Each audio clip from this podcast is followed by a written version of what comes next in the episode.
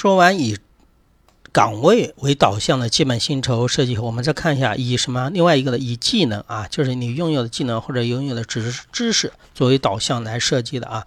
当然了，你不同的导向，那你薪酬制度的设计肯定是有所不同的。比如说学校里面一般的话，特别是大学里面，它一般都是按照技能进行一个导向的基本薪酬设计，对吧？你不能说，哎，同样的都是老师，对吧？老师的工资应该都是一样的，对吧？这老师里面是有所区分的，对吧？有有助教，有讲师，有副教授，有教授，对吧？还有正高的什么教授啊？所以说啊，这个还有以技能为导向的薪酬设计，我们来看一下，它分又分了两个啊，一个是以知识为基础的基本薪酬设计，还有一个是你掌握的技能的啊。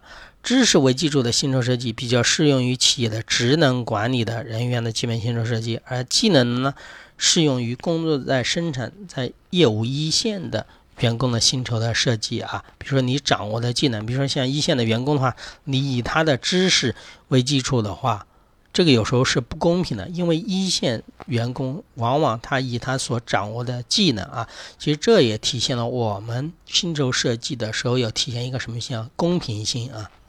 特别是我们国家现在要搞什么大国工匠，对吧？技能型的人才，对吧？这种技能型人才呢，他往往他没有说，哎，我技能型人才要读个什么研究生、博士，对吧？他很多的时候是在这个技技巧上面，比如获得了多少什么专利啊，哎，我解决的实际的问题，比如说专利书啊，或者是。